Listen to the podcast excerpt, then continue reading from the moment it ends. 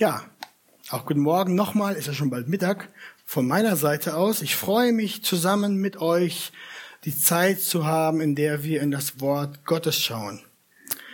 Und ich möchte gleich zum Anfang beten und dann fangen wir an. Vater, ich bitte dich, dass du heute uns segnest, uns leitest, zu uns sprichst durch dein Wort, auch über dieses wichtige Thema, dass du uns hilfst, darin deinen Plan zu sehen, dein Wesen, dass wir durch unser Leben dich ehren und verherrlichen. Sprich du zu uns und hilf du uns auch, das, was dein Wort lehrt, die Theologie anzuwenden und so zu leben, dass es dir Freude und Ehre bringt. Amen. Ja, heute machen wir eine Pause von der Serie, Predigtserie durch das zweite Buch Mose. Sonst gehen wir jeden Sonntag durch. Heute haben wir eine extra Predigt. Nächste Woche geht es ins zweite Buch Mose weiter. Aber heute, wie ihr ja am Titel seht, haben wir ein Thema und es geht um biblisches Mann und Frau sein. Das Thema der Predigt heute oder der Titel, die Überschrift ist biblisches Mann und Frau sein spiegelt Gott wider. Es geht darum, heute Morgen Anfang zu machen, denn zu diesem Thema gibt es echt viel zu sagen.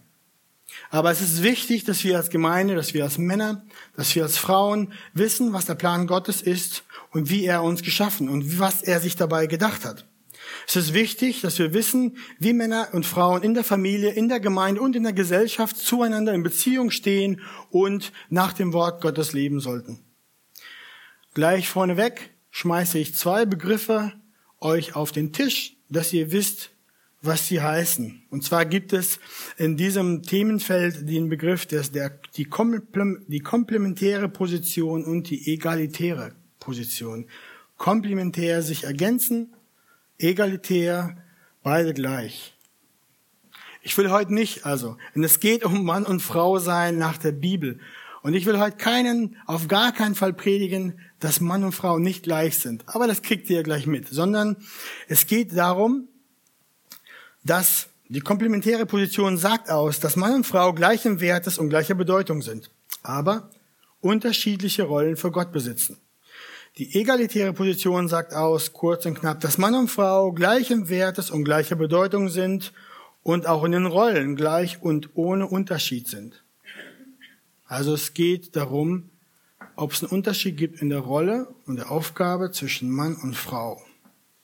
Wir als Arche, gleich vorneweg gesagt, glauben, dass wenn es um die Beziehung von Mann und Frau in der Familie und in der Gemeinde geht, dass Christus mehr geehrt wird die Freude in der Ehe am tiefsten ist und der Segen im Dienst und in der Nachfolge in der Gemeinde am größten ist, wenn wir die gottgegebene Ordnung für Mann und Frau in der Ehe und Familie als gleichen Wertes und Bedeutung, aber unterschiedlicher Rollen und Aufgaben bejahen, aufrechterhalten und es als von Gott gegebenen Plan ansehen. Das war ein langer Satz, aber ich hoffe, Ihr seid mitgekommen. Deswegen wir als Arche halten zur komplementären Position von Mann und Frau in Ehe und Gemeinde. Aber lasst uns zuerst ein paar Bibelstellen für das Fundament anschauen. Dann gebe ich euch ein Beispiel, eine kleine Geschichte und dann ein paar weitere Bibelstellen, um noch weiter das Thema auszubauen. Wie ich schon gesagt habe, es gibt echt viel zu diesem Thema zu sagen. Wer noch mehr Fragen hat, Bedarf hat, was zu lesen, kommt und Falk, fragt mich oder Falk und wir weisen euch in die richtige Richtung für weiteres Material. Aber fangen wir gleich an mit dem ersten Punkt. Und der erste Punkt heißt, von gleichem Wert und Bedeutung, aber unterschiedlichen Rollen. Aber mit unterschiedlichen Rollen. Gleich am Anfang der Bibel, im Schöpfungsbericht 1. Mose 1, 26 lesen wir, und Gott sprach. Lasst uns Menschen machen nach unserem Bild, uns ähnlich. Die sollen herrschen über die Fische im Meer, über die Vögel des Himmels, über das Vieh und über die ganze Erde, etc. Wir sehen hier aus diesem Vers, Gott hat den Menschen nach seinem Bilde geschaffen. Das ist die erste Beobachtung. Dann sehen wir weiter, dass Gott sagt, lasst uns Menschen machen. Er spricht von sich im Plural. Das ist ein Hinweis auf die Dreieinigkeit Gottes. Es ist wichtig, ich mache mal nochmal, denn wir sind abgestürzt. Nee. Die Verbindung ist nur abgebrochen. Vielleicht kommt's wieder.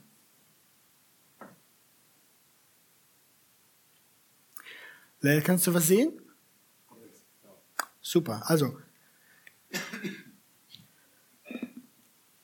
Gott spricht von sich im Plural. Und das weist auf die Dreieinigkeit Gottes hin. Es ist wichtig festzustellen, dass Gott, als er den Menschen schafft, er ihn als Mann und als Frau schafft. Das hat eine Siegeswicht, es ist ganz wichtig. Das ist von signifikanter Bedeutung. Das weist nämlich auf sein Wesen hin. Hätte er uns alle gleich machen können? Wie Roboter, die alle gleich aussehen, kein Unterschied?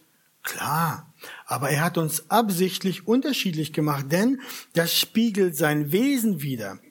Er ist ein Gott, aber er besteht in drei Personen, von denen jede Person vollkommen Gott ist. Gott der Vater, Gott der Sohn und Gott der Heilige Geist. Das ist die Lehre der Dreieinigkeit. Eine ganz wichtige Lehre in der orthodoxen christlichen Theologie. Genauso wie in der Gottheit der Vater und der Sohn und der Heilige Geist jeweils für sich vollkommen Gott sind, ist der Vater, der Sohn und der Heilige Geist auch vollkommen von gleichem Wert und von gleicher Bedeutung. Kommt ihr damit? Gott hat in seiner Dreieinigkeit keine Wertunterschiede. Es gibt da keine Minderwertigkeiten des Sohnes oder des Heiligen Geistes. Und zwischen diesen drei Personen herrscht eine tiefe Harmonie in ewiger, inniger Liebe und Einheit. Das ist das Bild der Dreieinigkeit, das uns die Bibel gibt. Und in diesem Bild hat Gott den Menschen geschaffen, als Mann und als Frau. Deswegen lehrt die Bibel auch ganz klar, dass Mann und Frau auch den gleichen Wert haben. Keiner der beiden ist dem anderen überlegen, von größerem Wert als der andere.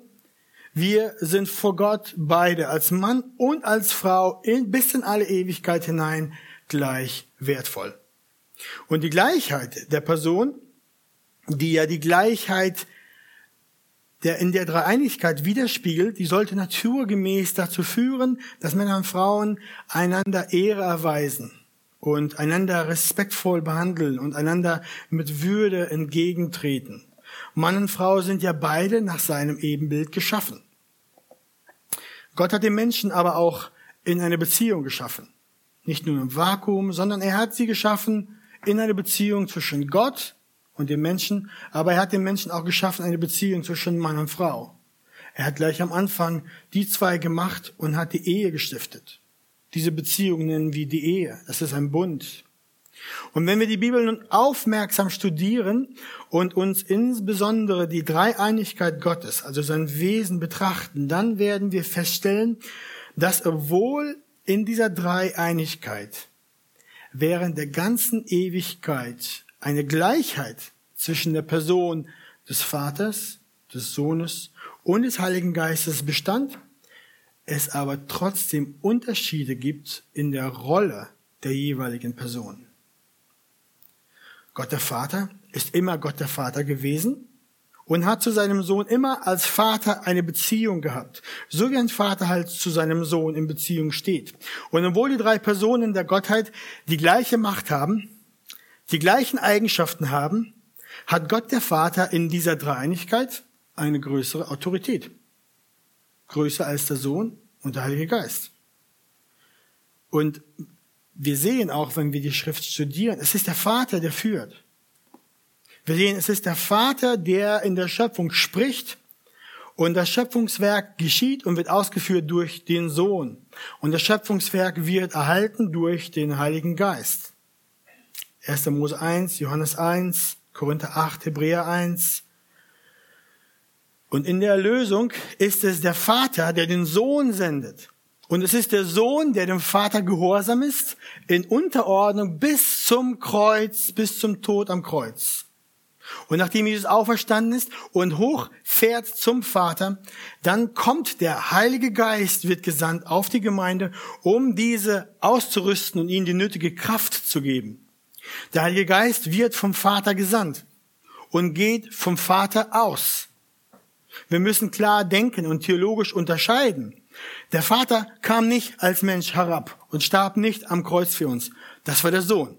Er tat das. Jesus Christus, gesandt vom Vater. Der Sohn wurde auch nicht zu Pfingsten ausgesandt, über die Jünger zu kommen. Nein, es war der Heilige Geist. Und jede dieser drei Personen hat eine andere Aufgabe, eine andere Rolle. Die unterscheiden sich. Aber diese Unterschiede stehen in einem völligen Einklang mit einer gleichen Bedeutung und einem gleichen Wert innerhalb der Dreieinigkeit. Schwierig zu verstehen, aber das ist das Zeugnis, das uns die Schrift abgibt. Und warum mache ich diesen theologischen Exkurs mit euch? Ja, weil das die Grundlage ist heute für unser Thema. Eigentlich ist das immer so. Wer Gott ist, definiert, wer wir sind. Das ist eigentlich wahr. Wenn wir Gott außen vor lassen, fliegen wir, liegen wir, hängen wir im luftleeren Raum und haben keine Identität und kein Nichts. Das gilt für alles. Für was gut ist, was gerecht ist. Nimm Gott aus der Gleichung, bist du im freien Fall. Aber hier ist es auch so. Wir sind, wer wir sind, weil Gott ist und wer er ist. Und deswegen ist es wichtig, dass wir mit der Grundlage anfangen. Es ist nämlich, wir sehen, und Gott schuf den Menschen in seinem Bild. Im Bild Gottes schuf er ihn. Als Mann und Frau schuf er sie. Es ist ein wunderbar Ding, dass Gott den Menschen als Mann und Frau gemacht hat. Und nicht als neutrales Wesen. Es war seine Absicht, es war sein Plan, sich, sich darin zu offenbaren. Auch, dass er uns als geschlechtliche Wesen gemacht hat. Das ist Absicht, das war Plan. Es ist ein gute, eine gute Absicht ist dahinter. Und daher rührt auch unser biblisches Verständnis von dem Menschen als Mann und Frau her. Gleich in Bedeutung und Wert, aber unterschiedlich in Rolle und Funktion.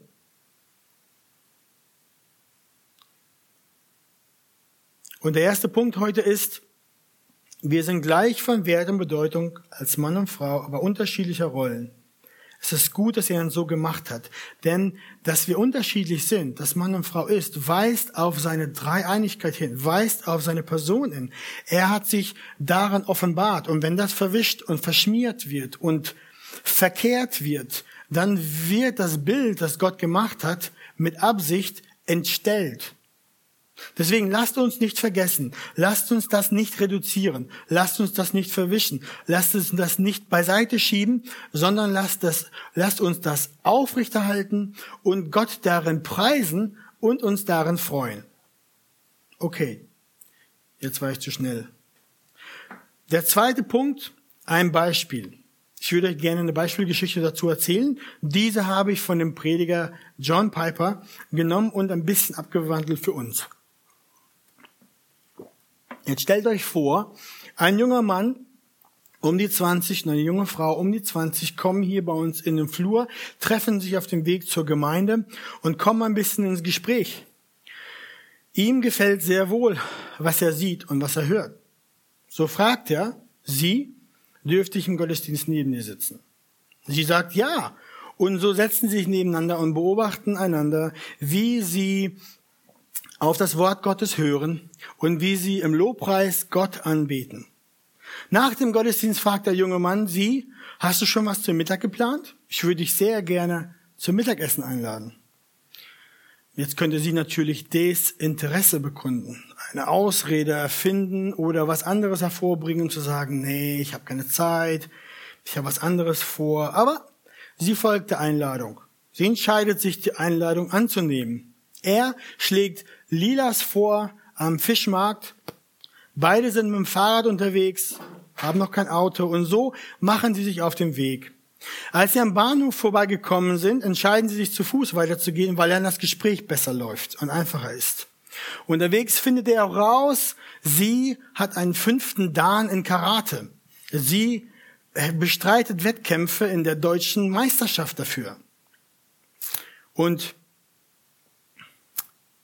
auf dem Fußweg zur Innenstadt kommen sie dann an eine, an eine unübersichtliche Ecke. Dort treten ihnen drei verdächtig aussehende Männer in den Weg und sagen zu ihm, schönes Mädchen hast du da. Wir hätten gern die Handys, Wertsachen von euch beiden. Und überhaupt, die sieht so gut aus, die wollen wir auch haben. Er greift sie am Arm, zieht sie, er greift sie am Arm, zieht sie hinter sich und sagt zu ihnen, nur über meine Leiche. Die drei gehen auf ihn los, während er ihr zuruft, dass sie weglaufen soll. Dann wird er von den dreien, weil sie in Überzahl sind, ratzfatz ohnmächtig geprügelt. Aber bevor die drei Langfinger wissen, wie ihnen geschieht, kommt sie und haut die drei Kriminellen mit blutigen Nasen zu Boden. Nachdem die Menschen zusammengelaufen sind, die Polizei geholt wurde, der Krankenwagen kommt und sie ihn in den Krankenwagen laden und sie mit dem Krankenwagen losfährt, denkt sie sich, so einen Mann will ich heiraten. Ich habe es geschafft. Okay, zugegeben, die Geschichte ist ziemlich fabriziert. Aber die ist extra so fabriziert, um ein paar Merkmale über biblisches Mann- und Frau-Sein zu illustrieren. Zuerst, der Hauptpunkt in der Geschichte ist, dass, da ich ja schon vorher gesagt habe, dass wir an die Unterschiede in der Rolle von Mann und Frau sein halten. Und diese Unterschiede sind ja auch darin begründet, dass Gott den Mensch als Mann und Frau unterschiedlich gemacht hat, mit unterschiedlichen Veranlagungen und unterschiedlichen Begabungen. Das geht ja nicht nur darum, dass wir biologisch unterschiedlich sind und es den Männern schier unmöglich ist, Babys auf die Welt zu bringen. Hat Gott so gemacht. Aber es geht auch tiefer in das Wesen hinein. Also, der Hauptpunkt ist, der gravierende Unterschied zwischen Mann und Frau, der liegt nicht darin, in der überlegenen oder unterlegenen Kompetenz und Fähigkeit. Wir sind sehr stark unterschiedlich gemacht. Und die Welt, die versucht genau das beiseite zu schieben, auszuschalten, zu negieren, zu sagen, das ist nicht wahr. Mann und Frau sind ganz genau gleich. Sie sind gleich im Wert, Amen, aber sie sind auch gleich in der Rolle und in der, in der Aufgabe. Unsere Kultur sagt das. Männlein, Weiblein sind genau gleich. Was ein Mann kann, das kann eine Frau sowieso. Das habe ich schon so verbatim gehört. Aber wenn man diesem Weg folgt, dann beginnt man zum Wort Gottes, ja der Selbstoffenbarung Gottes gegenüber in einer Diskrepanz zu stehen. Oder auf gut Deutsch gesagt, das ist nicht mehr ganz biblisch. Deswegen, ich möchte aus dieser kleinen Geschichte heute drei Elemente für euch herausarbeiten, die ein paar Dinge illustrieren. Erstens, der junge Mann startet die Initiative. Er fragt sie, ob er neben ihr sitzen darf, lädt sie zum Mittagessen ein, schlägt ihr vor, wo sie hingehen. Sie sieht ganz klar, was er vorhat. Und kann sich frei entscheiden. Sie trifft die Wahl, mitzukommen. Macht mit. Diese Verhaltensweise, die sagt nichts darüber aus, wer von den Zweien der bessere Planer ist oder die besseren Ideen hat. Sagt nichts darüber aus. Gott hat es dem Mann aufs Herz geschrieben, zu führen. Und die Frau hat er die Weisheit gegeben, zu entscheiden, dafür oder dagegen und das zu genießen. Zweitens, er lädt die junge Frau zum Mittagessen ein und schlägt auch vor, dass er dafür bezahlen wird. Das ist ein, das ist ein Zeichen der Bereitschaft, für die Dinge des Lebens Verantwortung zu übernehmen und bereit zu sein, für das Nötige zu sorgen. Sie hat die freie Wahl, diese Versorgung anzunehmen und zu genießen. Diese Verhaltensweise sagt auch nichts darüber aus, wer von den zwei der clevere ist, der gebildetere ist, mehr Geld im Portemonnaie hat oder vielleicht besser ausgestattet ist, um ein Einkommen zu erwirtschaften. Es ist im Design Gottes, dass der Mann spürt, dass es seine Aufgabe ist, zu versorgen, dafür zu bezahlen. Ein dritter Punkt. Es ist völlig unerheblich für die Rolle des Mannes, ob die Frau stärker ist und sich selbst viel besser verteidigen kann, wie wir in dieser Geschichte gesehen haben. Es ist im Design Gottes, dass er die Seele, des, das, das, dass es der Seele des Mannes anheim liegt, zu beschützen, das was sein ist, was der Herr ihm gegeben hat. Diese, diese Geschichte gibt plastisch wieder, in so ein paar Beispielen wie ein biblischer Mann, wie eine gereifte Männlichkeit aus dem Wort Gottes, wie das aussehen kann. Es gilt nämlich zu sehen und zu leben, dass die Hauptverantwortung, ich sage nicht die alleinige Verantwortung, aber die Hauptverantwortung, wenn es um die Initiative zu führen geht, um die Versorgung, um den Schutz, die liegt beim Mann. Und so ein Gefühl, wenn der Mann es hat, ist ein, ein Gott gegebenes Gefühl.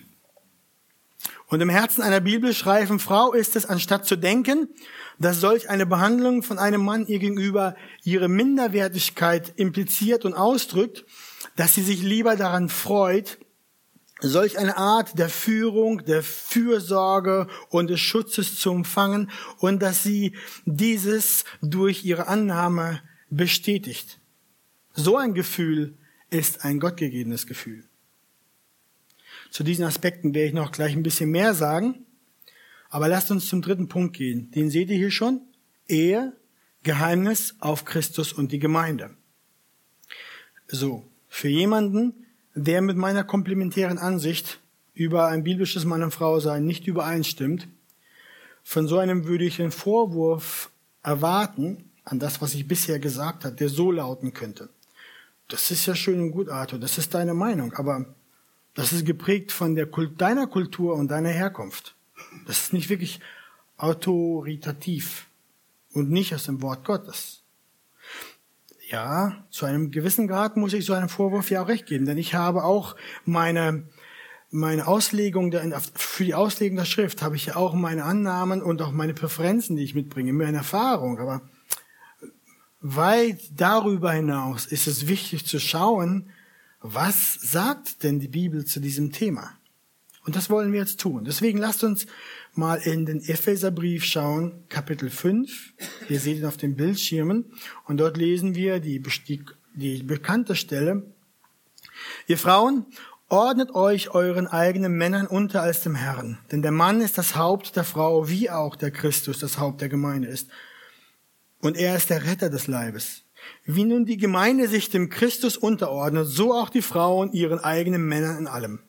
Ihr Männer, Liebt eure Frauen gleich wie auch der Christus die Gemeinde geliebt hat und sich selbst für sie hingegeben hat, damit er sie heilige, nachdem er sie gereinigt hat durch das Wasserbad im Wort, damit er sie sich selbst darstelle als eine Gemeinde, die herrlich sei, so dass sie weder Flecken noch Runzel noch etwas ähnliches habe, sondern dass sie heilig und tadellos sei.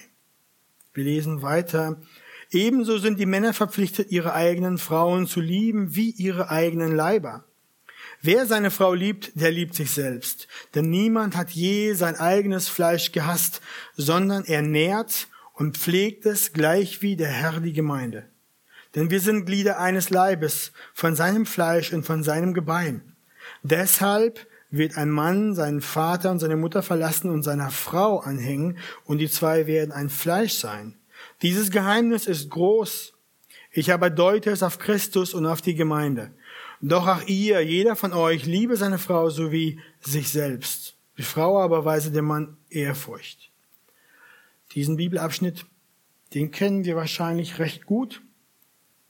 Und dieser Abschnitt ist einer von vielen Passagen, die für uns das Bild über ein biblisches Mann- und Frauensein formen.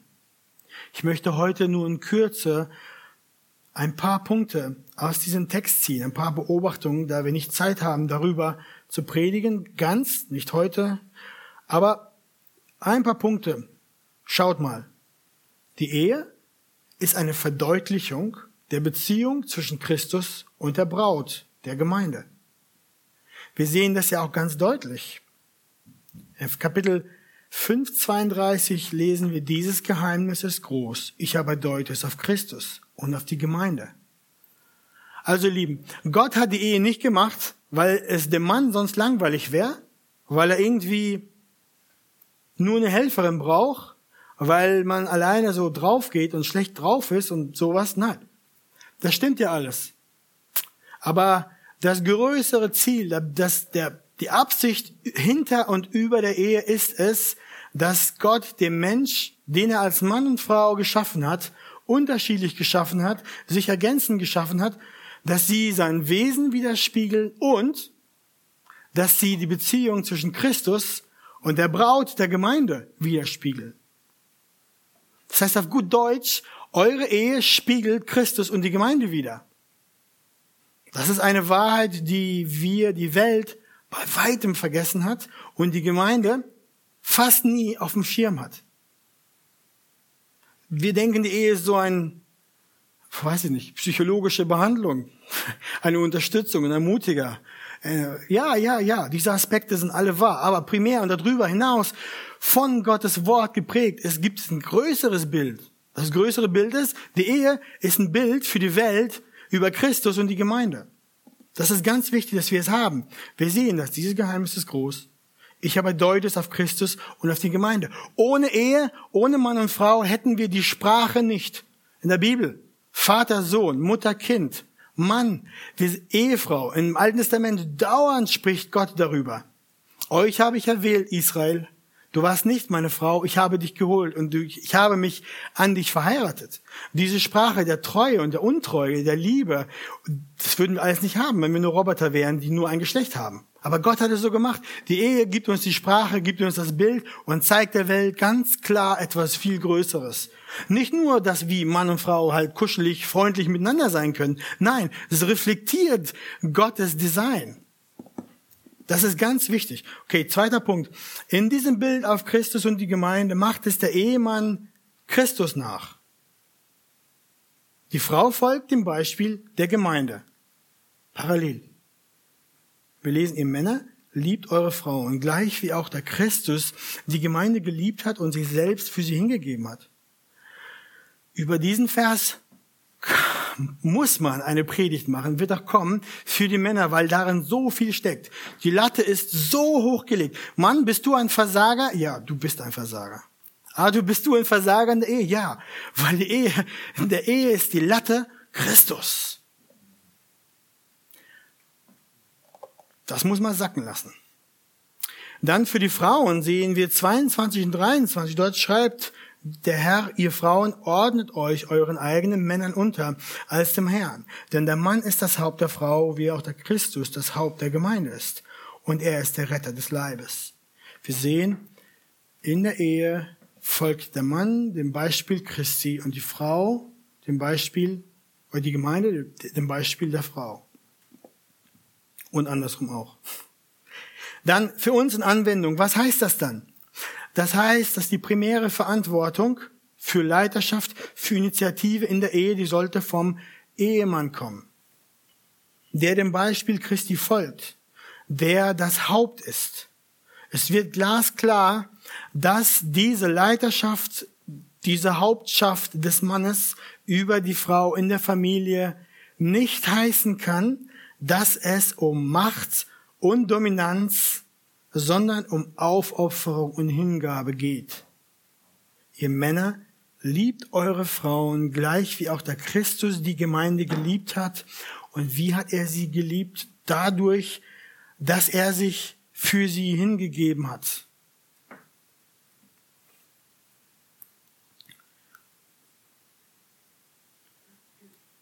dadurch, dass er sich für sie hingegeben hat.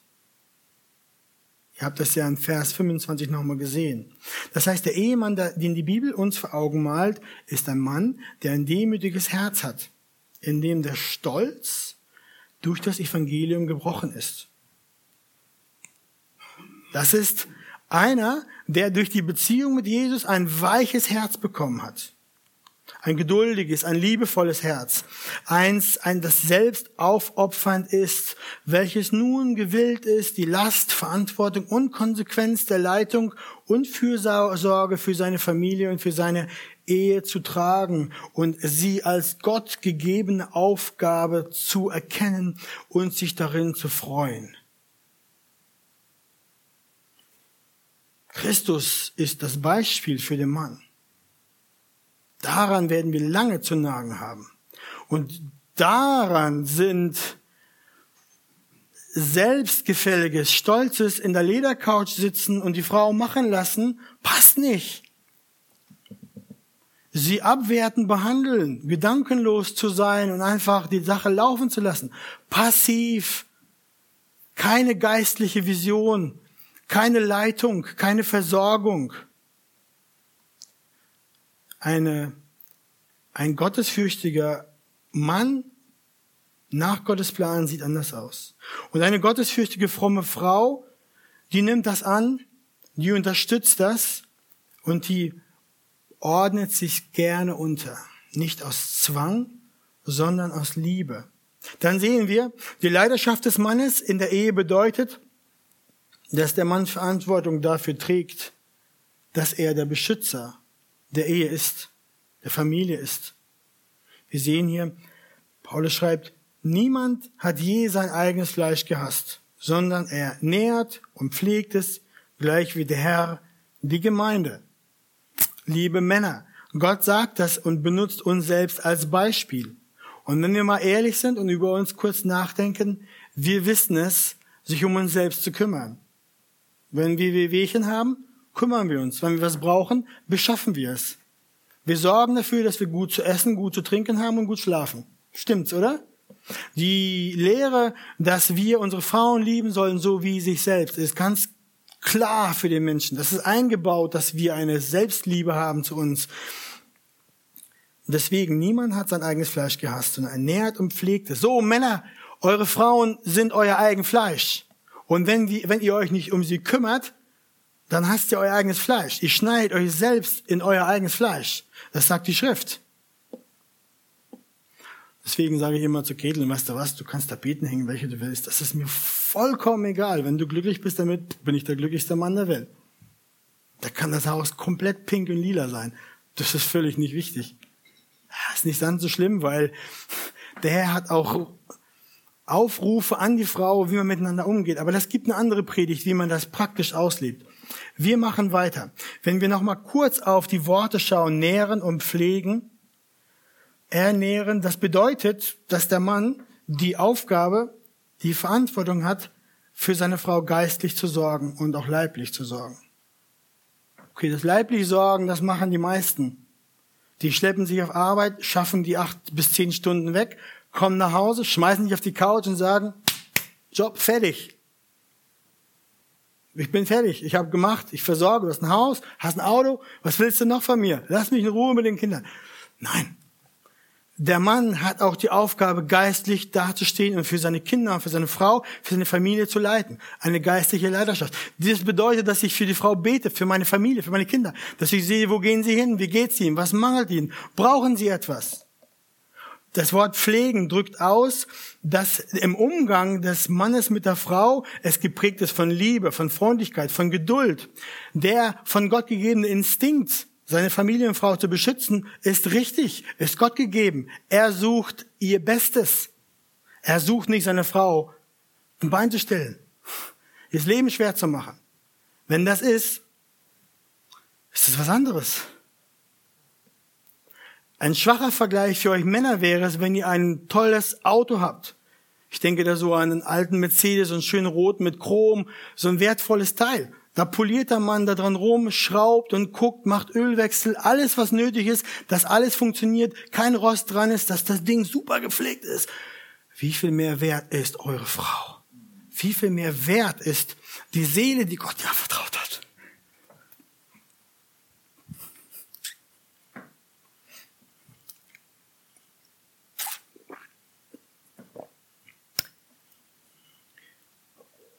Ein Vers, der gut ist für eure Ehen. Epheser 3, 32. Seid aber gegeneinander freundlich und barmherzig und vergebt einander. Gleich wie auch Gott euch vergeben hat in Christus. Dieser Vers ist eine Pille hochkonzentrierten Evangeliums für eure Ehe. Was sollt ihr machen? Seid freundlich gegeneinander. Barmherzig. Vergebt einander. Weil Gott euch vergeben hat in Christus. So, ein Komplementär, habe ich ja vorhin erklärt, was das ist, der würde, da kommt daher zum Schluss, dass es die göttliche Berufung für den Ehemann ist, die biblische und geistliche Leitung, die Sorge und den Schutz, die Versorgung zu Hause und in der Ehe zu übernehmen. Und die göttliche Berufung für die Frau ist es, die biblische Unterordnung unter die Führung ihres Mannes und diese zu ehren, zu bestätigen und darin zu unterstützen, dadurch zu unterstützen, dass sie mit ihren Gaben dient. Okay? Vielleicht hier noch einen kurzen, einen kurzen Einwurf. Ein schlauer Mann fragt nach seiner Meinung, nach der Meinung seiner Frau und weiß die Stärken seiner Frau. Viele Sachen lasse ich von meiner Frau machen, weil sie sie viel besser kann als ich. Mache ich's, verbock ich's. Aber das heißt nicht, dass ich mich meiner Leitung, meiner Verantwortung entziehe. Wenn das Ding in die Hose geht, ist nicht das nicht die Schuld meiner Frau. Es ist immer noch mein Ding. Es ist immer noch, Gott fragt, Adam, wo bist du? Puh, da kann ich nicht sagen, meine Frau, die hat's verbockt. Nein. Adam, wo bist du? Gott schaut auf den Mann und sagt, hier, deine Ehe, deine, deine Kinder, geistliche Pflege, Erziehung, was ihr denkt, was ihr tut, die Lebensprioritäten eures Lebens und so weiter. Wo geht das hin? Arthur?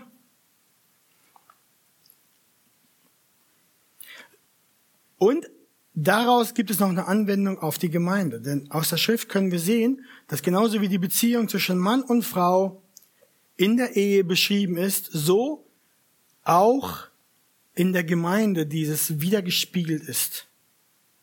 Was meine ich damit? Im ersten Timotheusbrief, Kapitel 2, 12 lesen wir, ich erlaube bei einer Frau nicht zu lehren, auch nicht, dass sie über den Mann herrscht, sondern sie soll sich still verhalten. Aus dem Kontext rausgelöst ist das schwierig. Viele liberale Theologie würden diesen Vers gerne rauslöschen und erklären ihn gerne weg, dass das kulturell bedingter Schnickschnack ist. Aber wir glauben daran, dass das das Wort Gottes ist. Und im Kontext von dem, was wir bis jetzt gesagt haben, bedeutet dies, dass die primäre Verantwortung für die Führung und Lehre der Gemeinde von geistlichen Männern getragen werden soll, nicht von Frauen. Bedingt das, dass die Frauen unfähig sind? Dümmer? Geistlich unfähig? Nein. Überhaupt nicht. Zur Schande unserer Männer, muss ich sagen, sind unsere Frauen oft geistlich reifer, geistlich weiter, haben einen Antrieb, haben Feuer und Flamme, während wir rumdümpeln und rumhängen. Der Unterschied in der Anforderungsliste zwischen Ältesten und Diakonen im Neuen Testament ist, dass die Ältesten der Gemeinde geistliche Leitung der Gemeinde innehaben. 1. Timotheus 5. Und am Wort in der Lehre dienen. 1. Timotheus 3. Und darum ist es die naheliegende Auslegung an dieser Stelle, dass das Amt der Ältesten oder Pastoren oder Bischöfe, wie man das nennen will, von geistig reifen, frommen Männern ausgeübt wird.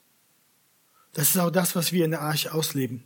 Das, wofür wir stehen und woran wir festhalten. Oder diese Dinge mit Epheser 5 zu verknüpfen. Da die Gemeinde die Familie Gottes ist, haben die Realitäten der geistlichen Leiterschaft und der geistlichen Unterordnung, die wir in der Ehe gesehen haben, auch Anwendung auf die Gemeinde Christi. Das bedeutet, das bedeutet, dass der Vers aus 1. Timotheus 2, den wir gerade gelesen haben, sich auf die göttliche Berufung geistlicher, begabter Männer als Älteste bezieht, die die Hauptverantwortung der geistlichen Leitung, der Christusähnlichen, dienenden Führung und Lehre in der Gemeinde übernehmen. Und Unterordnung bezieht sich dann auf die göttliche Berufung der restlichen Gemeinde, der Männer und Frauen, die Führung und Lehre der Ältesten zu ehren und zu bestätigen und sich von ihnen für die verschiedenen Dienste, die in der Gemeinde nötig sind, erbauen und stärken zu lassen, so dass der ganze Leib auferbaut ist und Christus gepriesen ist. Ihr merkt, zu diesem Thema gibt es echt viel zu sagen. Es ist ein Thema, das von der Welt schon seit Jahrzehnten unter strategischem Beschuss steht.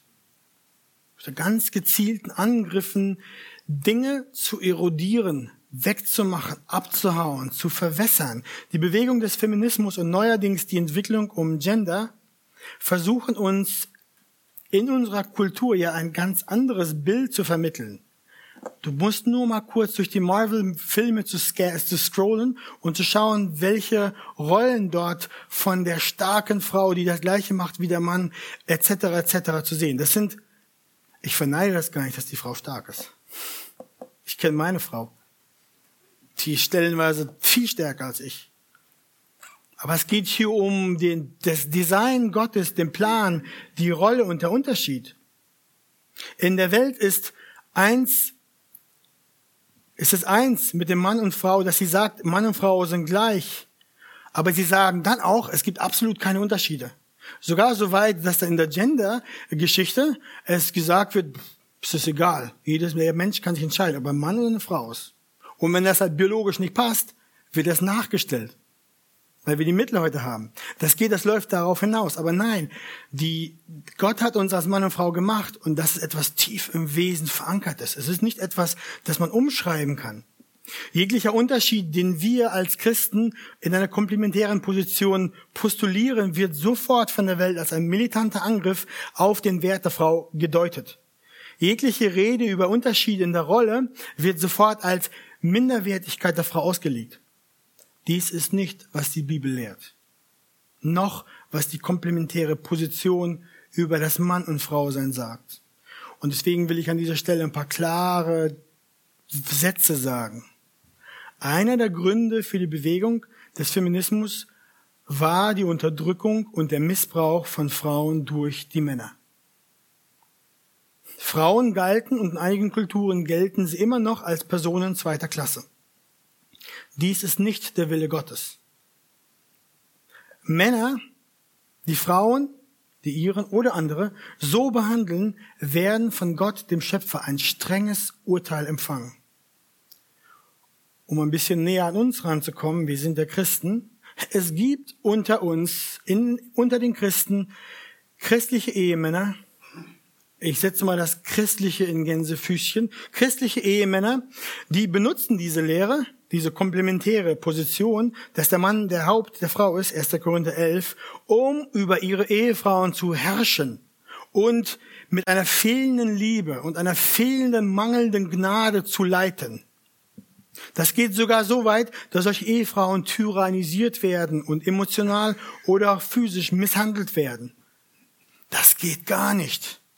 Das ist nicht der Wille Gottes. Das ist nicht, wie Gott es gezeigt hat. Deswegen ist es super wichtig, dass wir wissen, die Ehe ist ein Bild, habe ich vorher gesagt, die Ehe ist ein Bild an die Welt von Christus und der Gemeinde. Wenn wir uns daran festhalten und einen Moment darauf schauen, der merkt hier, wie inkompatibel das ist. Da merkt ihr, wie unkompatibel es ist, wenn der Mann seine Frau anschreit oder seine Hand erhebt, um Gewalt zu tun.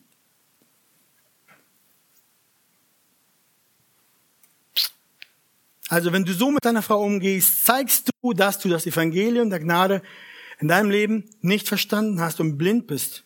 Davon, wie Christus seine Braut, die Gemeinde, führt und behandelt.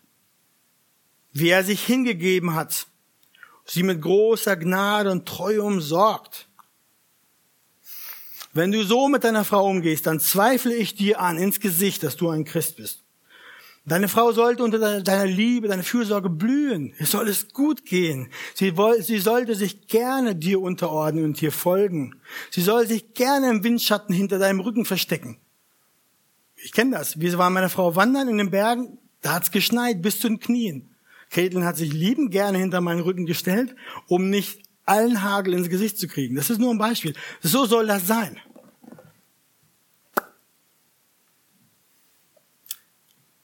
Und wenn du so mit deiner Frau umgehst, dann sei, dann, dann höre ganz klar die Warnung heute Morgen.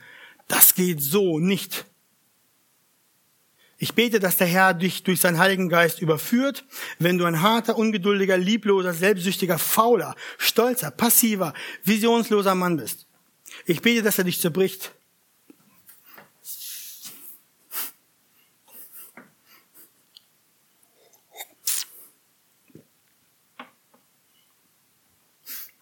Ja, dass er dich zerbricht, zerschlägt, von Grund auf neu macht, verändert. Du, dem der Herr seine Tochter zur Frau anvertraut hat, wie kannst du es wagen?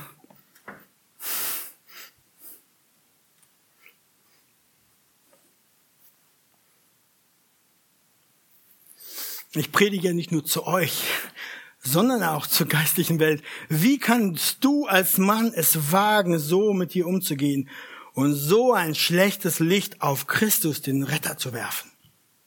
so ein schlechtes Licht auf Christus, den Retter, den Bräutigam. Und auch ein Wort an die Ehefrauen. Wenn ihr Epheser 5 gelesen und verstanden habt, wie könnt ihr dann eurem Mann gegenüber rebellisch sein? In seiner Führung? Oder sogar selbst seinen schwachen Versuchen zu leiten? Entgegenstehen und stur darauf zu verharren, dass du es besser weißt, dass du es besser kannst, dass deine Meinung bestehen soll. Wie kannst du ihn denn damit ehren, dass du nur meckerst und kritisierst, nur nörgelst, anstatt seine Leiterschaft und Initiative zu ermutigen und dich dafür zu bedanken? Tu Buße, denn du stellst die Braut, die Gemeinde, in ein schlechtes Licht dar. Und wenn das eure Ehe beschreibt, ist eure Ehe ein miserables Zeichen an die Welt. Von Christus der sich für seine Gemeinde hingegeben hat und von der Gemeinde, die ihren Christus mehr liebt als alles andere. Tu Buße und reformiere deine miserable Ehe vor dem Kreuz. Durch die Kraft des Heiligen Geistes kann das, wird das geschehen und es wird total anders werden. Also, um es am Ende kurz zusammenzufassen, es ist ein großartiges, dass Gott uns im Bilde geschaffen hat, als Mann und Frau. Beides gleich, beides gleich. Und beides bringt Gott die Ehre. Beide sind vor Gott gleich viel wert, haben aber unterschiedliche Rollen und Aufgaben und Begabungen in der Familie und in der Gemeinde. Die Hauptverantwortung für die Ehe und Gemeinde gibt die Bibel den Männern. Das Vorrecht der Unterordnung in der Ehe und gibt die Bibel der Ehefrau. Das Vorrecht der Unterordnung in der Gemeinde gibt der Herr den Geschwistern im Leib Christi. Die Ehe ist ein Geheimnis auf Christus und die Gemeinde und spiegelt Gott in seiner Dreieinigkeit wider. Deswegen sind die Verzerrungen gleichgeschlechtliche Ehe mehr als eine Frau, mehr als ein Mann. Wegwischen von Geschlecht, männlich oder weiblich. Diese Dinge, die gehen an das Wesen Gottes heran die sind, die sind ihm entgegen, die verzerren das Bild an die Welt. Ehe ist ein Bild der Beziehung von Christus zu seiner Braut der Gemeinde. Ich bete dafür, dass der Herr hier in der Arche Stade gottesfürchtige, geistlich reife, für Christus, das Evangelium und die Mission, lichterloh brennende Männer wachsen, die es wissen, in Demut und in Sanftmut, mit Beharrlichkeit und mit Mut in Familie und Gemeinde zu leiten und zu dienen. Ich bete dafür, dass hier in der Arche Stade geistlich starke, weise Frauen heranwachsen, die es verstehen, ihren Familien und in der Gemeinde durch ihre Unterordnung, durch ihren Dienst, durch ihre Liebe Christus Ehre zu bringen. Und ich bete für euch beide, dass durch das Evangelium der Gnade, durch die Begegnung mit dem Herrn für beide gilt, euch aber lasse der Herr wachsen und überströmend werden in der Liebe zueinander und zu allen. Amen.